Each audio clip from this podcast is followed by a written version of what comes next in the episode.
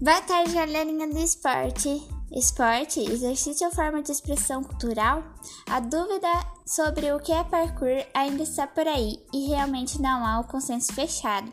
Há aqueles que consideram uma modalidade esportiva, inclusive há campeonatos espalhados pelo mundo.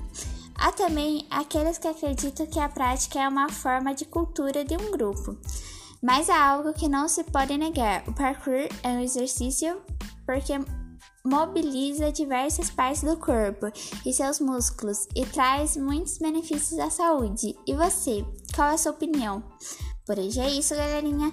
Hoje fica essa reflexão. Até a próxima!